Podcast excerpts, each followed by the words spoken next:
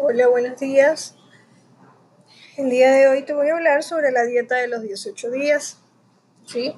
Eh, toda la información contenida en este podcast proviene de mis experiencias personales con el aprendizaje de adelgazamiento sano a lo largo de varios años de trabajo y de estudio. Em, vamos a continuar indicándote que eh, tu situación o particular pueden adaptarse perfectamente a este método y técnica que te voy a enseñar en este podcast. Por lo tanto, eh, debes utilizar y ajustar la información de esta guía de acuerdo con tu situación y necesidades. Es decir, que este podcast de ninguna manera sustituye un acompañamiento profesional.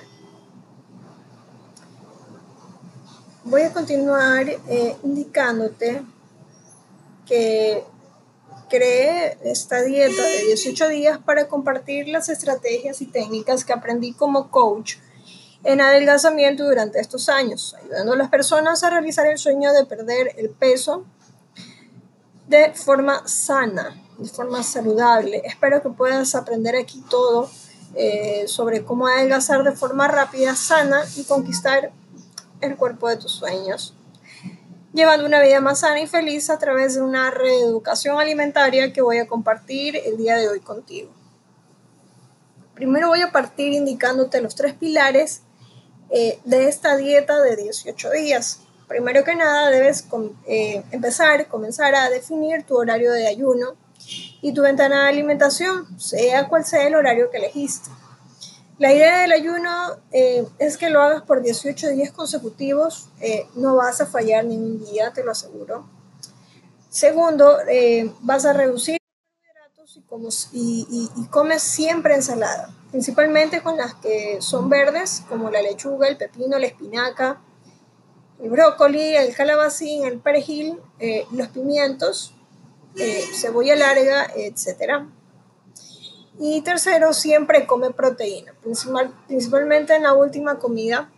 Esto con el fin de sentirte eh, más saciado, más saciada, que no te dé hambre. En las horas posteriores a tu última comida, pues aquí comienza el ayuno.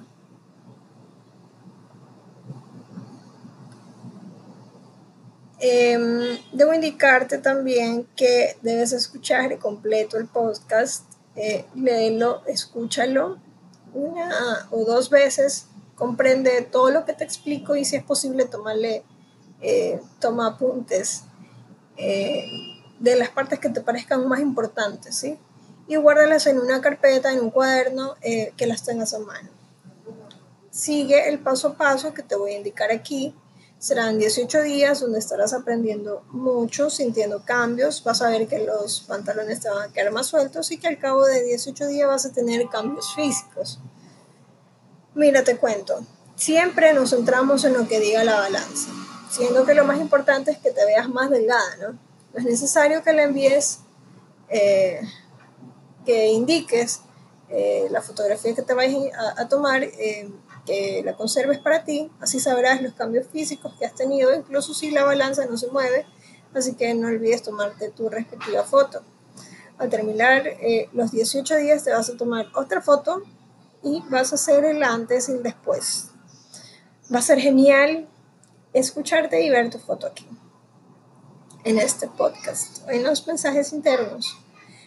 ¿Cuántos kilos necesitas perder. Antes que nada, debes saber con exactitud cuántos kilos realmente necesitas para alcanzar tu peso ideal.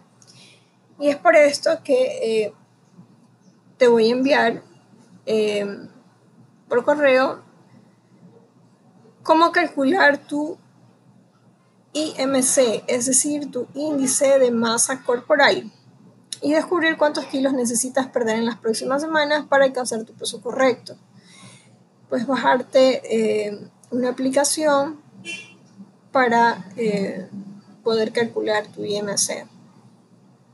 Sí, solamente necesitarás ingresar los datos, tu edad, tu altura, tu peso. Eh, una vez que ya has realizado el cálculo de tu IMC, toma una captura de pantalla y guárdala en tu celular junto con la foto que te tomaste frente al espejo. De esta manera es mucho más fácil saber cuántos kilos necesitas perder y cuánto esfuerzo será necesario para alcanzar tu objetivo. Ahora yo te voy a indicar por qué engordas. Mi objetivo es desmentir la pérdida de peso y ayudar al máximo de personas posibles. Sin embargo, pocas personas conocen la verdad sobre el por qué engordamos, cómo se puede usar este conocimiento para perder peso. Ahora, ¿cuál es el secreto del éxito del adelgazamiento? ¿Qué es lo que algunas personas hacen que la mayoría no lo hace para alcanzar resultados increíbles? La respuesta científica es ellas controlan a la acción insulínica de la sangre. ¿Cómo controlas el azúcar en la sangre? Nada más es controlar los niveles de azúcar en la sangre y para hacer esto básicamente es necesario ingerir correctamente las cantidades de carbohidratos. ¿sí? Un adelgazamiento correcto y permanente solo es posible cuando controlamos la acción insulínica en la sangre. Los carbohidratos, sean ellos simples o complejos, son procesados por el cuerpo. Se transforman en glucosa o en azúcar que se convierte en energía vital para nuestro cuerpo.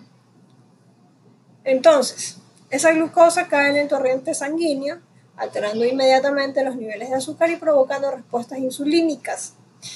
Y la pregunta de oro para adelgazar es, ¿cuán fuertes son los cambios en estos niveles de azúcar? Dependiendo del tipo de carbohidrato que tú consumas.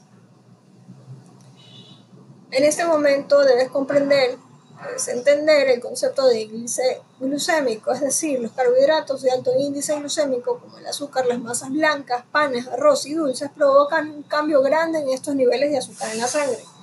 Esto provoca una acción rápida de insulina en la sangre, lo que perjudica y mucho tu objetivo de perder peso.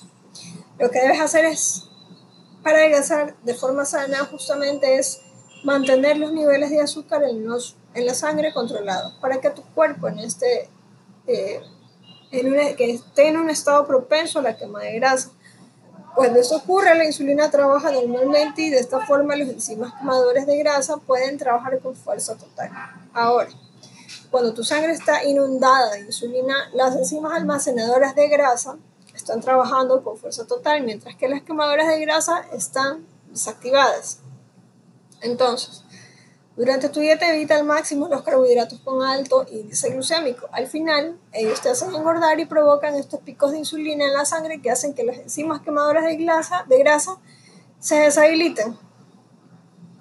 ¿Sí? El índice glucémico es el que no te deja bajar de peso. Por esos alimentos eh, crean picos de insulina en tu organismo. Los alimentos de alto índice glucémico no necesariamente son malos, sino que no es recomendable comerlos como primera comida después del ayuno, ya que estará sensible a la insulina. En conclusión, come alimentos bajos en índice glucémico en tu primera comida del día. ¿Sí? Te enviaré por correo la tabla de índice glucémico eh, en alimentos. ¿Sí? comencemos con el método. Eh, bueno, ahora que ya entiendes lo del índice glucémico, partamos al proceso de harás nuestra, eh, durante la dieta. ¿Qué harás durante nuestra dieta? Básicamente combinarás dos cosas que son el ayuno intermitente y la alimentación baja en carbohidratos, que a continuación te explico. Primero que nada, el ayuno intermitente es una práctica en la que eh, se alternan periodos en que se come, es decir, son ventanas de comida con periodos de ayuno. Ahora, la dieta baja en carbohidratos es una dieta donde reducirás el consumo de carbohidratos con alto índice glucémico como el azúcar y las harinas y vas a aumentar la ingesta de alimentos nutritivos como vegetales, huevos y carnes. La alimentación baja en carbohidratos trae varios beneficios como reducir el hambre, eh, trae mayor pérdida de peso y reduce los niveles de insulina en la sangre. Lo primero que debes hacer es, es, ajustar el ayuno intermitente de 16 horas a tu ritmo de vida actual, es decir, no sé exactamente a qué hora te despiertas o a qué hora comes, etc. Lo que te recomiendo es que analices cómo, estás, cómo te estás alimentando si comes todo el día o solo en la noche y a qué hora te da menos ansiedad, a qué hora, eh, a qué horas sales a trabajar, eh, ahí ya partes para definir a qué horas vas a comer.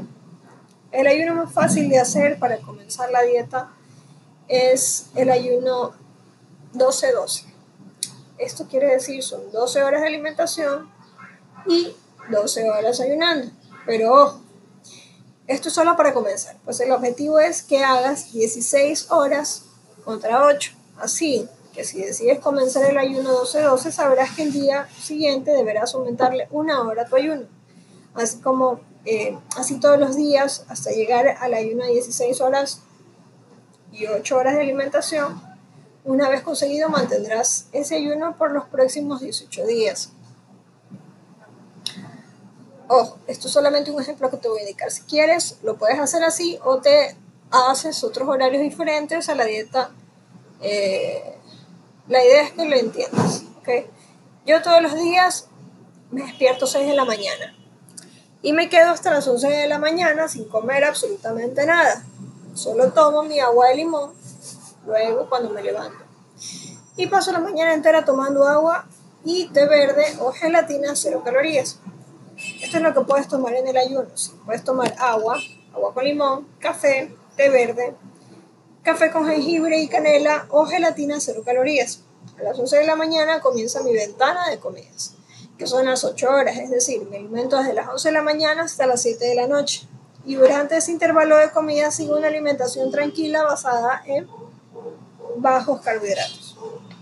Si quieres puedes tomar ese mismo horario de comidas y ayuno que coloqué en el ejemplo, ¿sí? Eh, primero, ayuno de 16 horas, contando también las horas de sueño. Y segundo, debes señalar la ventana de alimentación de 8 horas. Independientemente del horario que vayas a realizar el ayuno y las comidas, solo sigue estas dos reglas. ¿okay? Las horas de sueño también cuentan. Por eso llegar a 16 horas de ayuno no es difícil si tienes disciplina y eres constante. Eh, es muy importante también que respetes las 16 horas de ayuno. Recuerda que son 18 días seguidos. Después de los 18 días puedes reducir las horas. ¿Ok? Eh, te voy a indicar en este momento que puedes ingerir durante las 16 horas de ayuno. Como te expliqué, puedes tomar agua con limón todas las mañanas o café con jengibre y canela también en las mañanas, puedes tomar agua normal o café negro sin leche, sin azúcar, puedes consumir té verde, puedes eh, consumir gelatina cero calorías, no debe tener más de 10 eh, eh, calorías por porción, ¿sí? El objetivo es no ingerir alimentos sólidos ni jugos de tox, ¿ok? Durante las, ayudas, las horas de ayuno vas a estar tomando mucha agua. Recuerda beber de 2 a 2 y medio litros de agua por día. Eh, son más o menos 4 botellitas de agua.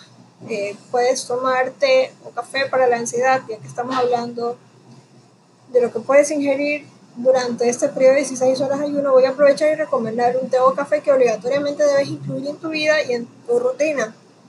Un poderoso té para calmar la ansiedad en las horas de ayuno, además de disposición a hacer actividad física, no lo tomes como horas previas a dormir, cuatro horas antes de dormir, pues esto puede ocasionar insomnio debido a sus ingredientes. Es fácil, un, eh, puedes hacer un vaso de café caliente hecho sin azúcar y también puede ser té verde los de sobrecito que sean ingredientes naturales. Puedes eh, consumir una cucharadita de canela en polvo y puedes ponerle dos rodajas de jengibre del tamaño de una moneda. Sí, tampoco eh, lo recomiendo beberlo 20 minutos antes de hacer eh, ejercicios. ¿sí? Te voy a indicar brevemente qué son las comidas bajas en carbohidratos, es decir, es comida baja en carbohidratos, un plato de pechuga de pollos, un menú de low carb o bajos carbohidratos, una ensalada, una cucharada de arroz es comida low carb, eh, pues así no tiene carbohidratos. La idea es que te identifiques, que, que, puedes identificar qué son los carbohidratos y los reduzcas hasta que te adaptes a las porciones adecuadas de carbohidratos que como medida general deben pertenecer a un cuarto del plato. ¿Sí? Para mí es más fácil eh, despertarme y pasar mi mañana solo con agua cuando me levanto, luego un café y el jengibre, lo tomo agua con limón, a veces me como una gelatina y repito, llegan las 11 de la mañana, que es cuando comienzo a correr. ¿Sí? Esto es todo por el día de hoy. Eh, en los próximos podcasts te iré indicando qué comidas, qué desayunos, qué merienda y qué cena puedas consumir. Sí,